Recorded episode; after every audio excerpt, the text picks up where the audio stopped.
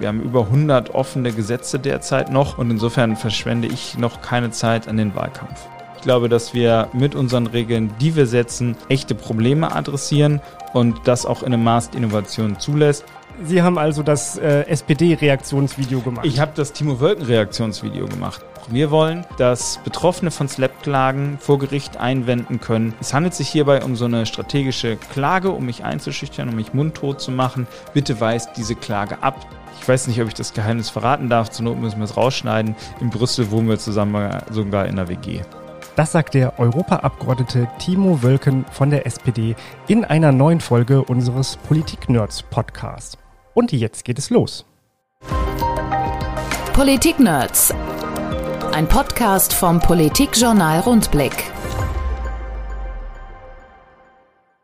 Hier sind die Politik-Nerds. Mein Name ist Niklas Kleinwichter und bei mir im Podcast-Studio des Politikjournals Rundblick ist heute zu Gast Timo Wölken von der SPD. Herzlich willkommen und schön, dass Sie da sind. Moin, ich freue mich sehr, dass ich da sein darf. Wir zeichnen diesen Podcast auf am Freitag, den 14. Juli. Es ist Nachmittag und die allermeisten meiner Kolleginnen und Kollegen vom Rundblick haben sich bereits in den Sommerurlaub verabschiedet. Aber ich habe mir natürlich sehr gerne noch Zeit genommen, um mit Ihnen, Herr Wölken, äh, hier zu sprechen. Denn wir beenden mit dieser Folge nun vorerst unsere kleinen, unseren kleinen Exkurs nach Brüssel und Straßburg. Bisher waren schon in dieser Reihe bei mir zu Gast ähm, Lena Dupont, Viola von Carmon und Jan-Christoph Oetjen. Wer das hören möchte, kann das äh, gerne nochmal nachholen horchen.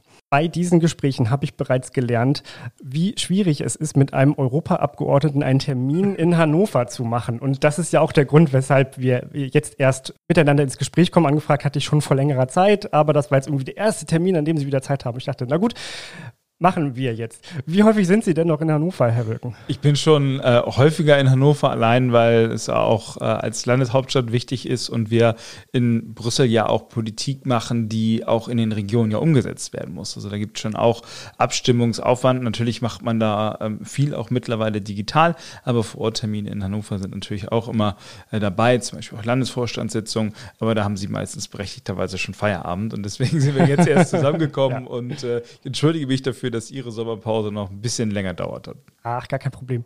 In weniger als einem Jahr ist wieder Europawahl. Das ist für viele erstmal überhaupt gar nicht so sexy und die haben das wahrscheinlich nicht so auf dem Schirm. Aber wir sind, wie der Name unseres Podcasts ja schon sagt, so echte Politik-Nerds. Und ich persönlich freue mich schon total auf die, auf die Wahl und auf den Wahlkampf und äh, deshalb ja auch diese Reihe zur Europawahl. Wie ist das denn bei Ihnen, Herr Wölken? Freuen Sie sich schon auf den Wahlkampf? Absolut. Also Wahlkampf ist natürlich immer die Zeit, in der man um gute Ideen, um Zustimmung, um Unterstützung wirbt. Und das macht unfassbar viel Spaß, mit Menschen äh, im Gespräch zu sein. Und ich glaube, dass die Europawahl dieses Mal, ähm, wir werden ja jetzt am 9.6. wählen, tatsächlich auch äh, von großer Bedeutung sein wird. Weil wir sehen, dass die großen Zukunftsfragen vom Klimawandel bis KI äh, derzeit wirklich äh, dazu führen, dass Menschen äh, unsicher werden und dass wir wirklich starke Antworten auch brauchen, die dazu beitragen, Menschen Sicherheit und Orientierung zu geben. Und das alles werde ich, äh, werden wir im Europawahlkampf zugespitzt sehen. Und deswegen äh, wird es sehr wichtig werden und darauf freue ich mich. Stecken Sie schon richtig in den Vorbereitungen für den Wahlkampf? Und wie ist da so der Stand? Wann geht es denn eigentlich los? Wann kommen die Plakate? also die Plakate sind natürlich äh, einerseits immer das sichtbare Zeichen für die Bürgerinnen und Bürger. Jetzt geht's los. Äh, und tatsächlich häufig auch innerhalb der Parteien ein ganz großes Thema. Wie sehen die eigentlich aus? Und wenn man eine Wahl verloren hat, dann liegt es an dem Plakat natürlich. meistens. Ganz, ganz genau. Nein, soweit sind wir noch gar nicht. Ähm, erstmal haben wir jetzt auch gerade die letzte Plenarwoche gehabt in Straßburg. Ähm, und da ging es nochmal um um richtig viel. Und bis zum Ende des Jahres und dann auch noch am Anfang nächsten Jahres wollen wir noch richtig viele Gesetze beenden. Wir haben über 100 offene Gesetze derzeit noch. Und insofern verschwende ich noch keine Zeit an den Wahlkampf das, was ich jetzt in dieser Woche mitbekommen habe, was in, in Brüssel Thema war, das war dieses Renaturierungsgesetz. Ja, genau. Was war das der große Brocken in dieser Woche? Also bei mir war ein, also Nature Restoration Law oder das Naturwiederherstellungsgesetz war tatsächlich der zentrale, der politische Kampf, muss man dieses Mal wirklich sagen, obwohl ich das immer versuche zu vermeiden. Aber da ging es wirklich um Blockbildung an der Stelle. Äh, gleichzeitig habe ich aber auch äh, ein Gesetz sozusagen betreut im Parlament, wo wir die Position beschlossen haben. SLAPS heißt das, kann ich vielleicht später nochmal was zu sagen. Da kommen wir noch drauf. Genau, und da hatte ich also zwei Highlights. Einerseits mein persönliches Gesetz, das ich zusammen auch ähm, damals angestoßen habe mit der Parlamentspräsidentin. Dafür, deswegen war die Aufmerksamkeit auch eine gewisse andere. Ähm, und dann eben dieses Nature Restoration Law. Und da haben wir schon gesehen, damit, damit oder bei diesem Thema war wirklich schon Wahlkampf.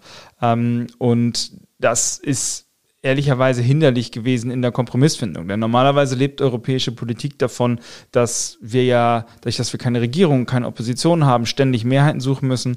Aber wenn sich die größte Fraktion, in dem Fall CDU und CSU, komplett aus dem Diskurs rausnimmt und sagt, egal was da kommt, wir lehnen es einfach ab, dann ist das in einem Parlament, das auf Mehrheiten angelegt ist, super schwierig. Und insofern bin ich sehr froh, dass es uns gelungen ist, am Ende eine Mehrheit dafür zu organisieren. Das war ja etwas, was aus so einer deutschen Perspektive auch erstmal ganz merkwürdig wirkte, dass da dieses Gesetz ist, für das Kommissionspräsidentin Ursula von der Leyen, in Klammern CDU, ja eigentlich wirbt, sich dafür eingesetzt hat und zeitgleich eben die EVP-Fraktion wo eben CDU und CSU dazugehören, das so kategorisch abgelehnt haben. Und das ist ja etwas, was, was wir in unserer Logik, wo die Regierung immer irgendwie die, die größten hinter sich hat, vor allem die, die eigene Partei hinter sich hat, ähm, uns gar nicht vorstellen können. Aber Brüssel funktioniert da so anders. Ne? Naja, man muss ja vor allen Dingen sagen, dass diese größte Fraktion, die EVP-Fraktion, von äh, auch noch einem Deutschen angeführt wird, von Manfred Weber. Und der hat ganz offensichtlich gesagt, er will nicht, dass dieses Gesetz, das Frau von der Leyen, wie Sie richtig sagen, ja auch auf ihre Agenda geschrieben hat. Es ist ein Kernbestandteil des Green Deals. Damit ist Frau von der Leyen äh, vor vier Jahren angetreten im Parlament und hat gesagt, dafür will ich von euch gewählt werden, obwohl ich nicht Spitzenkandidatin war.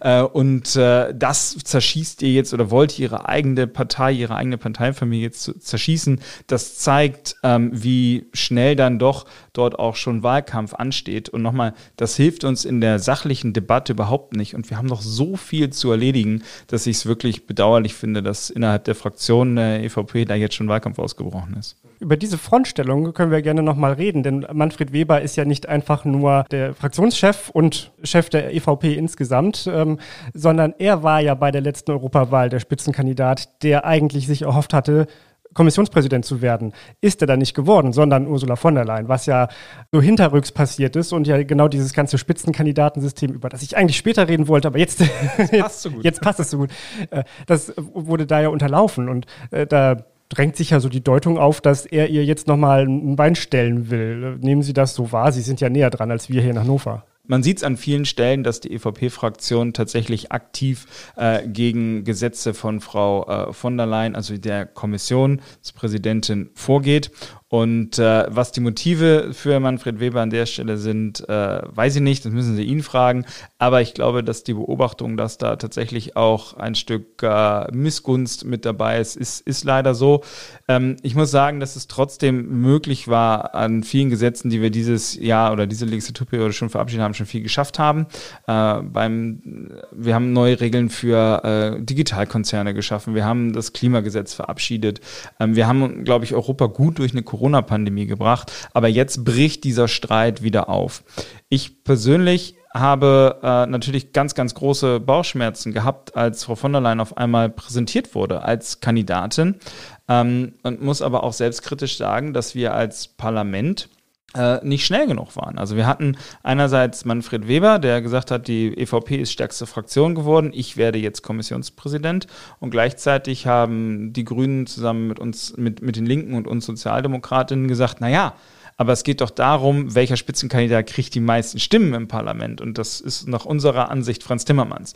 Und da haben wir zwei, drei, vier Wochen für gebraucht. Und in dieses Vakuum ist dann die Entscheidung der Staats- und Regierungschefs gefallen, zu sagen, okay, wir missachten das Spitzenkandidieren im Prinzip und haben dann äh, Frau von der Leyen vorgeschlagen. Also ähm, das, dieser Vorschlag, finde ich, war nicht richtig, weil wir den Wählerinnen und Wählern was anderes versprochen haben. Aber ich will uns da auch nicht aus der Verantwortung lassen, weil wir eben nicht klar vorher uns festgelegt haben, wer wird es denn jetzt eigentlich? Derjenige, der die stärkste äh, Fraktion anführt oder derjenige, der eine Mehrheit hinter sich versammeln kann. Und wenn wir wollen, dass das Spitzenkandidieren im Prinzip eine Zukunft hat, beim nächsten Mal noch wieder zur Anwendung äh, kommt, dann brauchen wir zwischen den großen Fraktionen darüber auch ein Verständnis, bevor es dann in den Wahlkampf geht. Zu diesen Strukturfragen kommen wir dann jetzt wirklich später nochmal und jetzt kommen wir nochmal zu Ihnen, denn mhm. ähm, groß vorgestellt habe ich Sie jetzt noch gar nicht und ich möchte Ihnen nicht zu nahe treten, aber ich glaube, als Europaabgeordneter sind Sie allein aufgrund Ihres Arbeitsplatzes jemand, den man hier in Niedersachsen vielleicht nicht so gut kennt. Das ist ja gar nicht bös gemeint. Sie sind Alles ja gut. eben auch, auch viel unterwegs. Aber ich bin dafür, dass man die neun bis elf Europaabgeordneten, die aus Niedersachsen kommen, für Niedersachsen zuständig sind, äh, ruhig kennenlernen sollte. Und deswegen stellen Sie sich doch einmal vor. Ja, also dann ganz klassisch. Ich bin Timo Wölken, ich bin 85 in Otterndorf geboren, dann bin ich in Buxtehude aufgewachsen und habe in Osnabrück studiert. Äh, bin eigentlich vom Beruf Rechtsanwalt und äh, bin 2016 ins Europäische Parlament nachgerückt, weil mein äh, Vorgänger in Leer als Landrat gewählt wurde.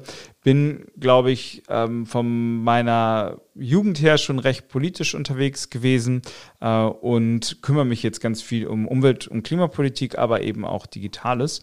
Und ja, bin wie so viele im Europäischen Parlament wirklich äh, überzeugte Europäer und habe damals sozusagen, als die Frage in Raum stand, ob ich mich als Ersatzkandidat aufstellen lassen würde, äh, habe ich das äh, aus einer jugendlichen Überzeugung gemacht, dass dieses Projekt Europa, äh, das schon so viel für uns bewirkt hat, wirklich auch ein Stück weit durch jüngere Menschen auch mit vorangetrieben werden sollte. Und insofern, jetzt haben Sie vorhin erzählt, wer schon alles im Podcast war. Da sind ja auch ein paar jüngere Kollegen mit dabei gewesen. Ich glaube, dass Niedersachsen sich da nicht verstecken muss. Das ist, glaube ich, ein Punkt, um nochmal nachzufragen, nochmal zu erklären, wie funktioniert denn das bei so einer Europawahl? Denn die Wahlsysteme für die unterschiedlichen Ebenen sind ja sehr, sehr unterschiedlich, sehr kompliziert. Bei der Europawahl ist es, glaube ich, für alle noch so ein bisschen weniger transparent. Sie waren also ähm, Ersatzkandidat, sagen Sie, stand also auf der Liste irgendwo weiter hinten. Gar nicht. Ich stand gar nicht auf, gar der, nicht Liste, auf der Liste, sondern ähm, also es gibt zwei Modelle, wie wir in Deutschland, das, ist, gibt es sonst auch nicht. Also die Parteien können entscheiden, ob sie äh, Landeslisten aufstellen wollen oder ob sie eine bundesweite Liste aufstellen wollen. Die SPD hat eine bundesweite Liste, auf der stehen dann 1 bis 96 Kandidierende, weil wir maximal 96 deutsche Mandate erringen können. Und für jeden Menschen auf dieser Hauptliste gibt es dann einen Ersatzbewerber, eine Ersatzbewerberin auf einer zweiten Liste. Das hat den Hintergrund, äh, in meinem Fall ist der Matthias Grote aus Leer ausgeschieden. Und äh, wenn äh, jetzt der nächste auf der Liste, auf der Hauptliste zum Beispiel aus Bayern gekommen wäre, dann wäre ein schönes Mandat aus Niedersachsen nach Bayern gegangen. Und das äh, hätte äh, bringt natürlich dann Regionalproports durcheinander. Und deswegen hat jeder Kandidierende einen Ersatzkandidaten aus der gleichen äh, Region. Und deswegen wurde ich dann gefragt, ob ich äh, für Matthias Grote dann ins Parlament nachrücken darf, wer will. Sie sind einer von zwei Niedersachsen in Brüssel-Straßburg. Neben Ihnen ist dann noch Bernd Lange, der Vorsitzender des Handelsausschusses ist. Ich würde sagen, so ein, ein hohes Tier in, in Brüssel, nimmt man das so wahr. Wie funktioniert so die Zusammenarbeit zwischen Ihnen beiden? Haben Sie sich Niedersachsen aufgeteilt oder geht es dann eher um, um die Themen, also sehr, die Zusammenarbeit funktioniert sehr gut. Bernd ist äh, in der Tat Handelsausschussvorsitzender. Ich bin Sprecher der sozialdemokratischen Fraktion im Umweltausschuss und äh, das ist der, der größte Ausschuss im Europäischen Parlament und habe deswegen da unfassbar viel mit zu tun, weil wir uns äh, um erneuerbare Energien kümmern. Wir kümmern uns um Grenzwerte für äh, neue Pkw zum Beispiel. Das ist für Niedersachsen nicht ganz unwichtig. Mhm. Wir kümmern uns um Trinkwasserqualität, also um Gesundheitspolitik. Und insofern kommen wir uns da gar nicht in die Quere, sondern arbeiten sehr gut zusammen. Und ich weiß nicht, ob ich das Geheimnis verraten darf. Zur Not müssen wir es rausschneiden. In Brüssel wohnen wir zusammen sogar in der WG einer Abgeordneten-WG. Ja, wir haben dann auch noch eine Kollegin von den österreichischen Gewerkschaften mit dabei. Also es sind nicht nur Abgeordnete, aber es ist eine sehr gute, eine sehr vertrauensvolle Zusammenarbeit. Das ist, finde ich, auch noch ein total spannendes Thema in dieser Podcast-Reihe, weil die anderen auch erzählt haben, wie sie wohnen, wie ja. sie leben. Und äh, ne, das ist ja auch irgendwie ähm, ein, ein Ort sehr weit weg, an dem man leben muss. Und dann muss man ja auch noch zwischen zwei Parlamentsstandorten hin und her pendeln. Äh, das ist irgendwie ein ganz anderes Leben, oder? Total. Also das ähm, ich wusste das natürlich, was da auf mich zukommt. Ich hatte vorher auch mal ein Praktikum im Parlament gemacht, aber wirklich, wie viel Zeit wirklich mit dem äh, Pendeln sozusagen äh, verbracht wird, ist nochmal eine ganz, also eine ganz neue Erfahrung dann auch gewesen. Zumal man ja eigentlich immer, egal ob man jetzt mit dem Auto fährt, mit dem Zug fährt oder äh, fliegt, immer mehr Zeit einplanen muss, als das eigentlich vorgesehen ist, weil ja nichts äh, pünktlich funktioniert, so gesehen. Äh, und tatsächlich, wir haben äh, knapp 40 Sitzungswochen, also nochmal deutlich mehr als die Kollegen zum Beispiel auch im Bundestag. Äh, und da sind wir äh, im, im Monat mindestens zweimal, aus es ist gerade parlamentarische Sommerpause, in Brüssel mindestens einmal äh, in Straßburg und dann bleibt halt sehr wenig Zeit für die klassische Wahlkreisarbeit. Das sind eigentlich die Freitage, die Wochenenden und dann halt wenige Wahlkreiswochen, die wir so haben. Äh, und das vermisse ich tatsächlich. Ähm, aber alles drumherum, das Pendeln sozusagen, das kann man, irgendwann hat da jeder seine oder jeder seine Routine für entwickelt und kann die dann auch noch produktiv nutzen. So. Äh, aber wie viel Reisezeit das dann am Ende des Tages wirklich ist, hat mich äh, sehr überrascht, muss ich sagen in Ihrem Wikipedia-Eintrag, den ich mir vorher natürlich nochmal angeguckt habe, habe ich einen äh, Satz gelesen, der äh, schlicht lautete, seine Eltern sind auch Mitglied der SPD. Punkt. Heißt das, Sie kommen aus einer klassischen sozialdemokratischen Familie oder sind Ihre Eltern in die SPD eingetreten, um Sie zu unterstützen? Wie ist das? Es war, es war kein, es war kein, äh, Familien, äh, kein, kein Familienplan, der dahinter stand. Nein, also es ist, so, der Satz ist richtig. Ähm, meine Mutter war äh, früher in einem, im Stadtrat oder im, im Ortsrat, es war in der Samtgemeinde Apensen, bevor ich nach Buxtehude gezogen bin, haben wir noch kurz Stopp in Apensen gemacht. Das äh, erzähle ich meistens meistens nicht, kriegt ihr auch manchmal Ärger von den ehemaligen Weggefährten aus Atemsinn. Also vor Abendsen, da hat sie sich zum Beispiel eingesetzt, dass es äh, Fußwege äh, gibt neben dem Kindergarten, was eigentlich selbstverständlich sein sollte. Äh, und insofern, ähm, mein Vater war auch schon ganz, ganz lange in der Partei, war später dann in Buxtehude im Stadtrat. Ähm, äh, insofern hatte ich halt immer die Möglichkeit, äh, entweder in Fundamentalopposition zu gehen, wenn meine Eltern politische Dinge diskutiert haben, oder sozusagen in die kritische Solidarität zu gehen. Und ich habe mich dann äh, entschieden, in die kritische Solidarität zu gehen, bin bei den Jusos angefangen, bevor ich in die SPD eingetreten bin. Und die Jusos bezeichnen sich ja selber zu Recht auch immer als Stachel im Fleisch der, der Mutterpartei, der SPD. Und so war es dann bei uns auch. Und insofern, äh, ja, bin ich sicherlich durch die Aktivität meiner Eltern eher an SPD-Themen rangekommen und daran, dass Politik eben auch tatsächlich Dinge verändern kann, was man vielleicht als junger Mensch manchmal ja gar nicht mehr glauben mag, vielleicht auch als, als älterer Mensch nicht mehr. Und ja, also insofern hat mir das sehr geholfen bei der Entscheidung und äh, mir zumindest als erstes mal die Jusos anzugucken und nicht mit den Grünen oder mit der Jungen Union anzufangen. Sie haben jetzt als Abgeordneter einen YouTube-Kanal und sogar einen, einen ziemlich gut gefüllten. Ich habe mir jetzt nicht unbedingt viele Videos angeguckt, aber ich habe mal geguckt, was es da so gibt. Es gibt auch die Rubrik Mythenmittwoch, bei, bei dem Sie aufräumen mit Mythen rund um die Europäische Union. Ja. Wie kamen Sie denn auf die Idee, das zu machen und was sind denn so die klassischen Mythen, mit denen Sie da aufgeräumt haben? Also spätestens, wenn es um den Wahlkampf geht, muss man Europa ganz häufig erklären. Und äh, ganz häufig kommt dann, ja, das sind doch die mit den Gurken. Also sie erinnern sich an die Gurkenverordnung mit dem Krümmungsgrad der Gurken. Äh, oder äh, zwischendurch wurde dann auch mal behauptet, wir würden den Döner verbieten äh, oder Kunstrasenplätze oder äh, Kaffeemaschinen oder Einheitsgrößen für Kondome vorschreiben. Und wird tatsächlich behauptet. Äh, und all diese Mythen gibt es und die habe ich in so einer kleinen Serie dann äh, mal analysiert. Heutzutage würde man das wahrscheinlich nicht mehr auf YouTube machen, sondern als äh, Reel auf Insta oder äh, auf TikTok als kleines Video. Vielleicht sollte ich die auch mal rüberbringen, in ein neues Leben einhauchen. genau, und so, so war das. Aber ganz ehrlicherweise ist die Hauptzeit meines Kanals damals tatsächlich die Debatte damals um Rezo gewesen, äh, der ja die Zerstörung der CDU gemacht hat und dann auch die SPD mit sozusagen mit unter Schuss, Beschuss genommen hat. Äh, und da habe ich ein Reaktionsvideo drauf gemacht und das war sozusagen nochmal ein richtiger Durchbruch für den Kanal. Das war der mit den blauen Haaren nochmal zur Erinnerung für die, die da nicht so im Bilde sind. Genau. Rezo und die Zerstörung der CDU.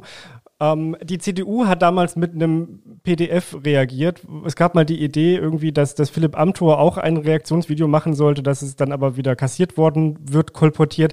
Sie haben also das äh, SPD-Reaktionsvideo gemacht. Ich habe das Timo Wölken-Reaktionsvideo gemacht. Also ich habe das nicht mit der Partei abgesprochen, aber in dem Video ging es ja auch darum, dass gesagt wurde, Sozialdemokraten würden sich nicht um Klimapolitik kümmern. Und das hat mich persönlich getroffen, weil ich dann ja schon zweieinhalb Jahre dabei war und äh, auch im Umweltausschuss dabei war und wirklich wir an vielen Stellen gearbeitet haben und auch dafür gesorgt haben, dass es mehr Klimaschutz gibt. Und es gab damals in Brüssel auch so, ähm, ja, so, so Branchendienste, wie es der Rundblick ist, die äh, Bewertung, wenn man das so sagen darf, oder irgendwas dazwischen, äh, mehr als das so natürlich, sagen. aber so, äh, nicht, dass ich hier in irgendwelche Fettnäpfchen trete, ähm, und die haben dann auch bewertet, welche Fraktionen denn eigentlich äh, Dinosaurier sind, also sozusagen aus, im fossilen Zeitalter stecken geblieben sind und welche sozusagen die Klima-Warrior sind. Und wir sind da immer gut bei weggekommen. Und das hat mich äh, ein bisschen sauer gemacht, dass in dem Rezo-Video die Differenzierung zwischen Bundes- und Europaebene nicht passiert ist. Das passiert nicht nur Rezo so, wir haben darüber auch sehr intensiv uns dann auch ausgetauscht, also an vielen Stellen. Und dann habe ich gesagt, nee, ich muss dazu ein Klarstellungsvideo machen. Dann haben wir uns hingesetzt, haben überlegt, worüber reden wir denn eigentlich? Und dann habe ich das Video aufgenommen, damals noch sehr improvisiert. Es gab dann ja auch einige Artikel darüber, dass ich vor einer Wand sitzen würde, wo die Bücher noch in Zellophan eingepackt sind und so. Ja, das stimmte, aber wir haben uns halt wirklich mehr auf den Inhalt konzentriert als auf das Setting. Aber Sie haben das ausgebaut. Ich, ja. Da muss ich kurz die Anekdote erzählen. Wir sitzen jetzt hier in unserem Rundblick-Podcast-Studio, das ja auch eher nur so in so eine Ecke unserer Redaktion gedrängt ist. Wir haben es zwar ganz hübsch gemacht, aber äh, wir, wir, haben eben auch Tapete dran gemacht, damit es gemütlicher aussieht. Und äh, als Sie hier reinkamen, haben Sie gerade gesagt, äh, ja, das habe ich bei mir ja auch so gemacht. Ich ja. habe da auch so eine Strukturtapete dran gemacht für den Hintergrund. Sie haben das ja alles sehr, sehr, sehr professionell aufgezogen, Ihre ganzen Videos und machen ja nicht nur YouTube, sondern auch noch ähm, andere äh, äh Kanäle. Ähm, wen erreichen Sie damit so? Was, was ist so die, die Reichweite und die, die Intention? Hm. Also, um, die, wenn man mal klassischerweise guckt man ja auf die AbonnentInnenzahlen, dann sind es bei YouTube, glaube ich, irgendwie 45.000, äh, auf Twitter 55.000, wobei man das, glaube ich, nicht mehr erzählen sollte, äh, und auf Twitch so ungefähr 20.000. Und Twitch ist eine Livestreaming-Plattform, die ich in letzter Zeit nicht mehr so intensiv genutzt habe, wie ich es mir eigentlich wollen, wünschen würde, weil mir einfach die Zeit fehlt, weil so viel legislative Arbeit noch zu erledigen ist. Ähm, aber all diese Kanäle, und da ist ja auch kein Geheimnis, dienen für mich äh, ähm, da dazu, mit Wählerinnen und Wählern in Austausch zu treten. Auf YouTube kann man schnell Themen sozusagen adressieren. Im Bundestagswahlkampf habe ich mir dann auch die Review-Videos wieder angeschaut. Da sind die Videos auch über 100.000 Mal aufgerufen worden. Also eine wahnsinnige Reichweite. Da kann ich noch so viel Pressemitteilungen schreiben. so viel kriege ich nicht, so viele kann ich nicht erreichen. Und auf Twitch, wenn, wie gesagt, im Moment nicht mehr regelmäßig, aber sonst habe ich es wirklich immer geschafft, jede Woche das mindestens einmal zu machen.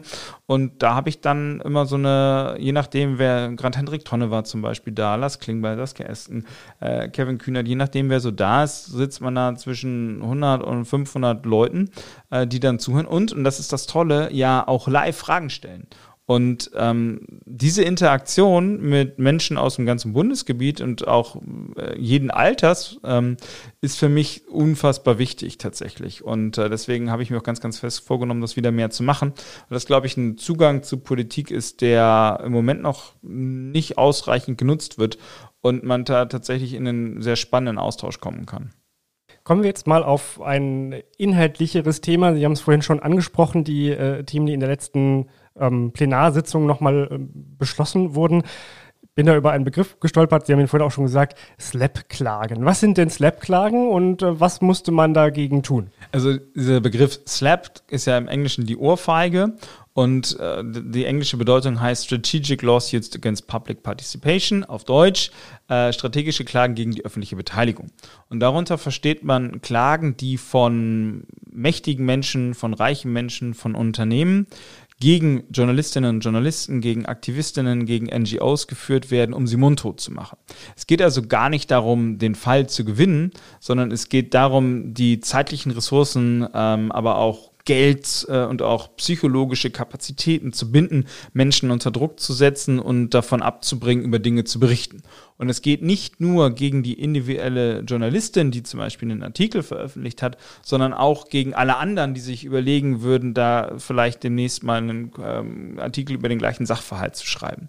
Und diese Klagen, um Menschen zum Schweigen zu bringen, deswegen Slap, ähm, diese Klagen gibt es überall in, in, Europa. Und man denkt dann immer so an Ungarn und an Polen oder so. Aber nein, die gibt es überall.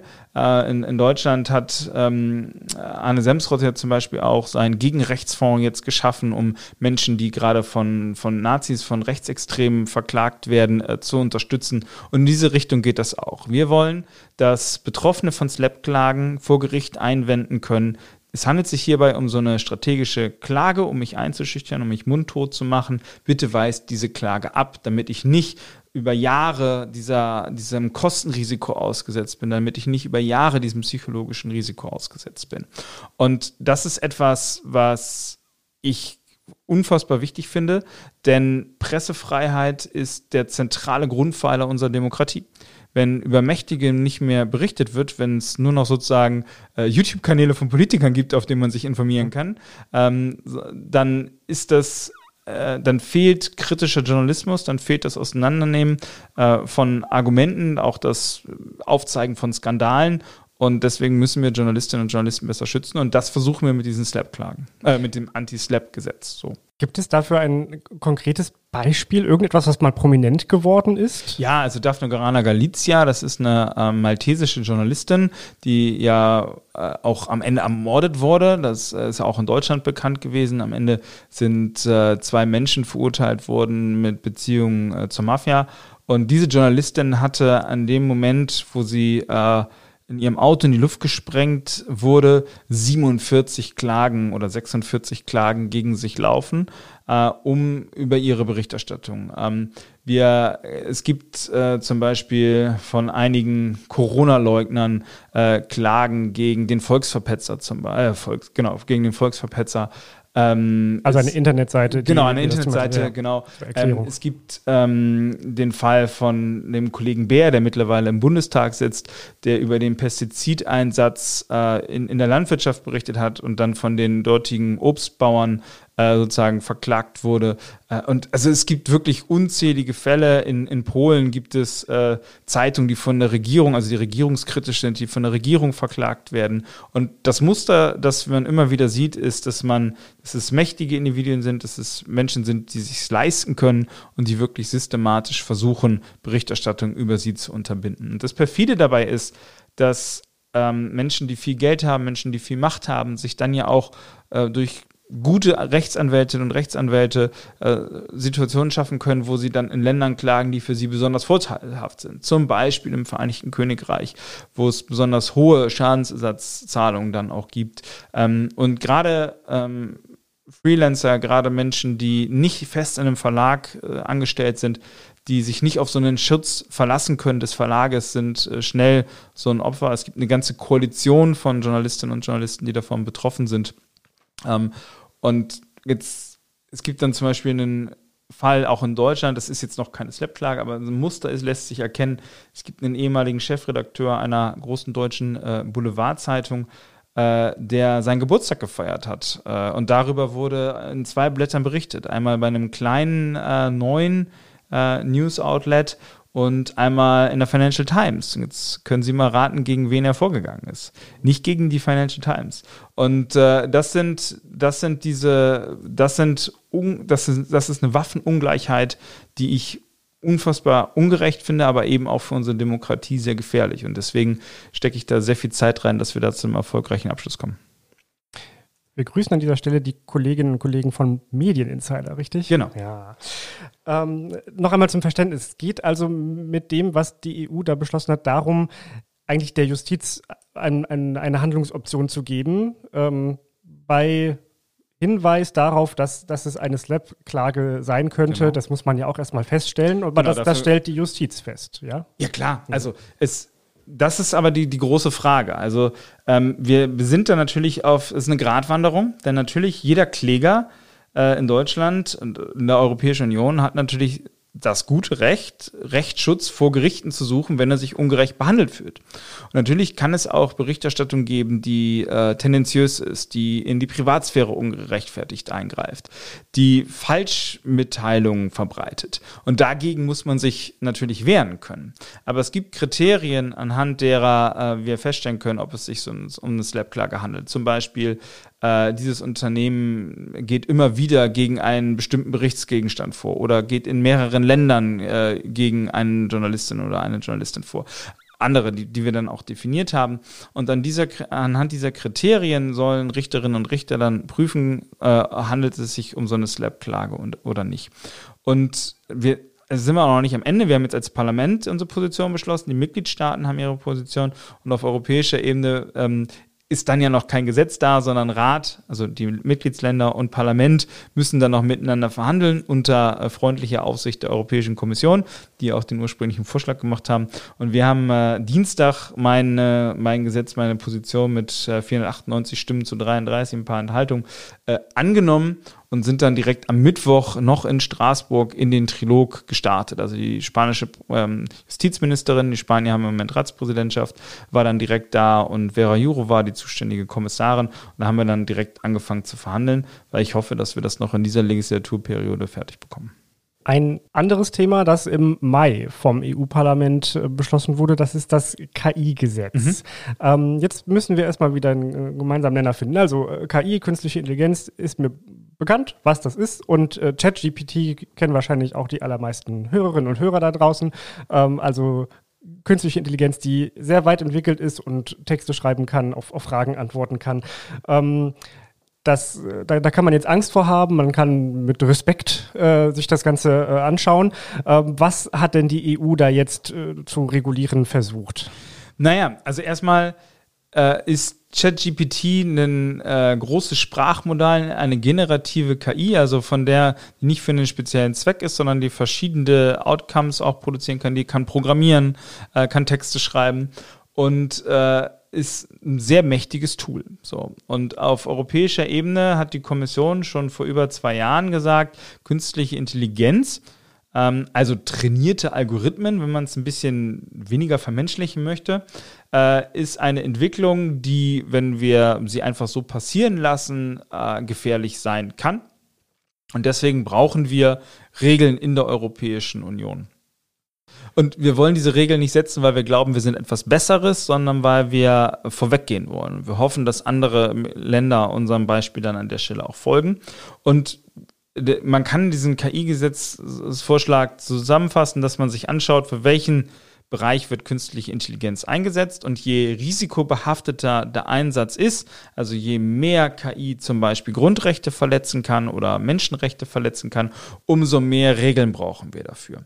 Und das finde ich ist ein sehr schlauer, sehr guter Ansatz. Leider hat es die Europäische Kommission bei ihrem ersten Vorschlag versäumt, diese generative KI, ChatGPT und äh, wie sie alle heißen, ähm, mit zu regulieren.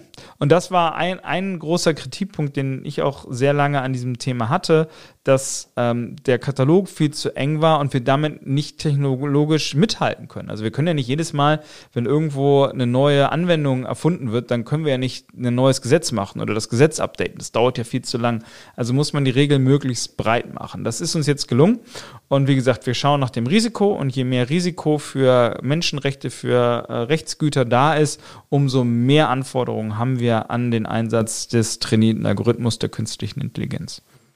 Ich möchte an dieser Stelle einmal ein bisschen abstrakter auf die EU schauen und auf das, was dort eben reguliert wird. Regulieren war ja ein Wort, das wir jetzt gerade häufiger mhm. genutzt haben.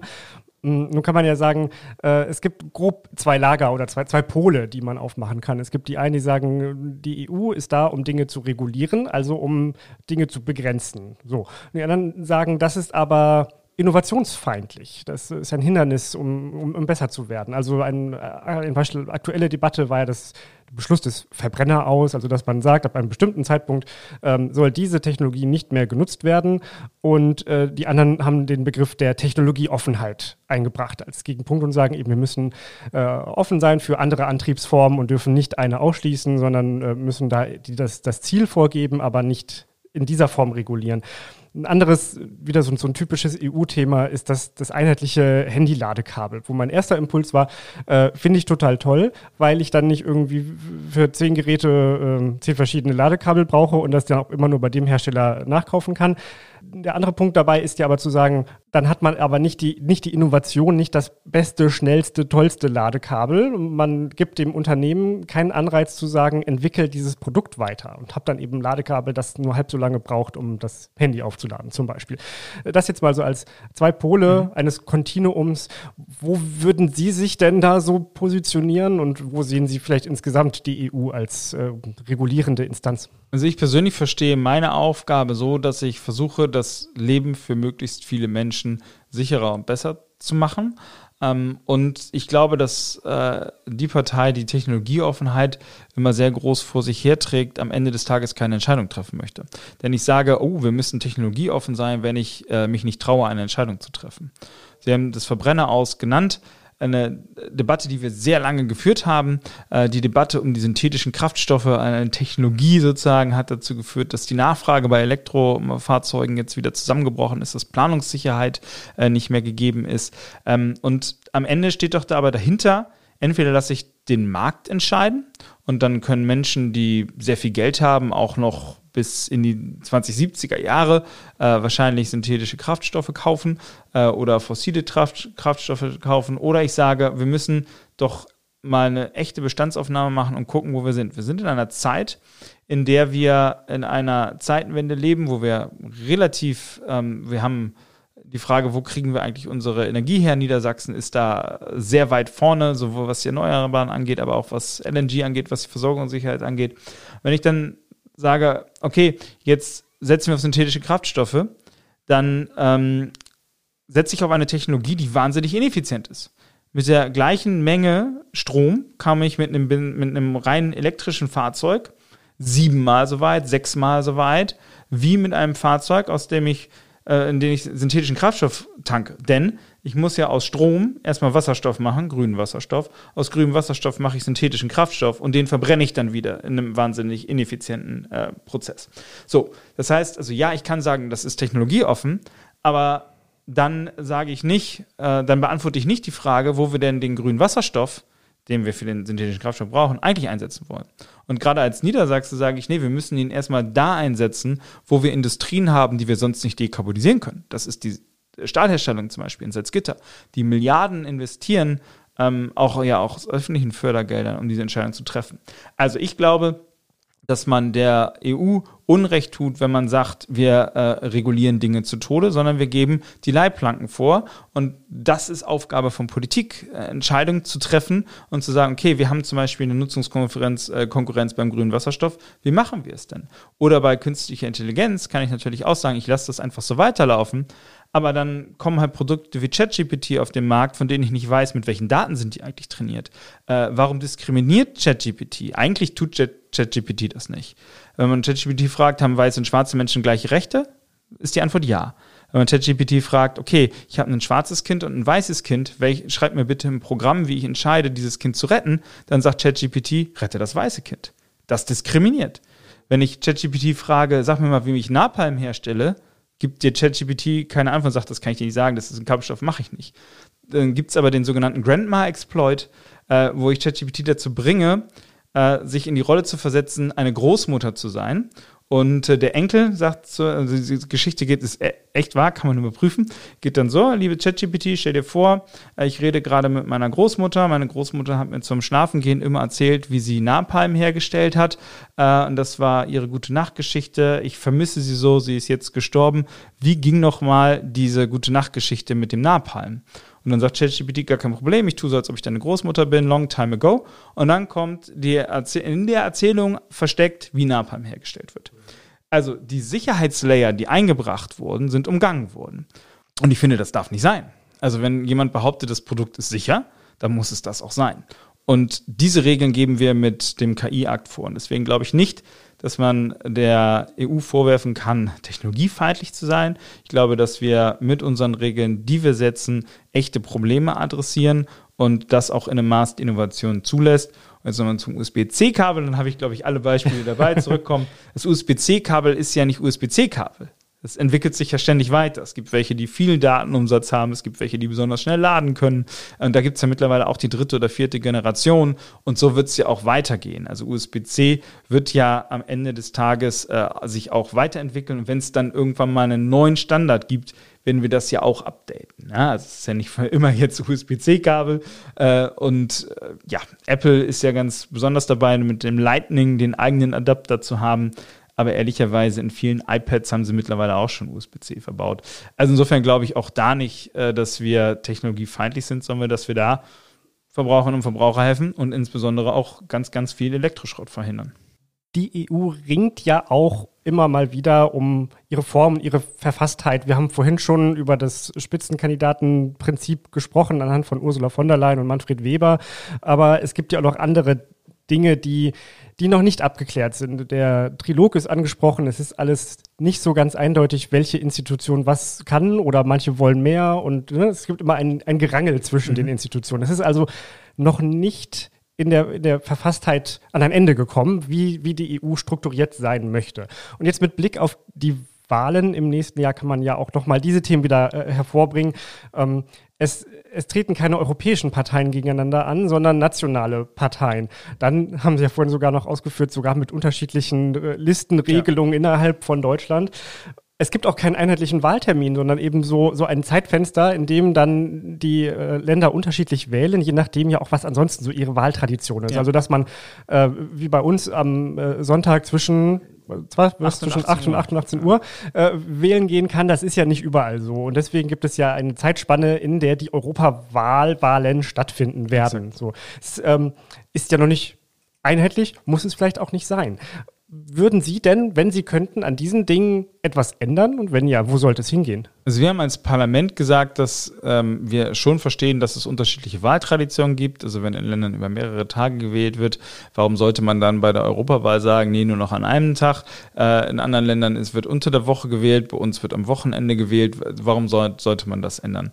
Ähm, wir haben natürlich aber die Situation, dass die Wahlsysteme komplett unterschiedlich sind. In Italien müssen sie Namen eintragen, bei uns nur ankreuzen. Ähm, was wir wollen, um sozusagen die europäische Dimension deutlicher zu machen, ist, dass wir äh, zwei Stimmen bekommen. Ähm, bei der Europawahl haben wir bisher ja nur eine Stimme. Die Idee ist, dass es äh, in Zukunft zwei Stimmen gibt. Mit einer Stimme würde ich, werde ich ganz normal weiter eine nationale Partei wählen. Ähm, und mit der zweiten Stimme äh, hätten wir dann die Möglichkeit, eine grenzüberschreitende, eine transnationale Liste zu wählen. Und die Idee ist, dass es diese, Listen, diese transnationalen Listen auf jedem Wahlzettel gibt. Jede Partei, jede europäische Parteienfamilie, es, die gibt's ja, also die Europäische Volkspartei, da versammeln sich alle CDU, CSU und die Schwesterparteien drunter. Bei uns die äh, europäischen Sozialdemokraten ähm, unter der PES, da sind alle sozialdemokratischen Familien drunter versammelt. Ähm, die würden dann einen Spitzenkandidaten oder einen Spitzenkandidaten benennen. Und der oder diejenige soll sich dann auch um das Amt des Kommissionspräsidenten bewerben. Und dieser Mensch äh, kann dann in allen Ländern gewählt werden. Äh, es würde, das würde tatsächlich das erste Mal ermöglichen, dass ich in Deutschland zum Beispiel auch einen Kandidaten der Liberalen ähm, in, aus Spanien wählen könnte. Wir haben ja doch die Situation gehabt, dass bei der letzten Europawahl der Spitzenkandidat der Europäischen Volkspartei, Manfred Weber, ja nur in Bayern gewählt werden konnte.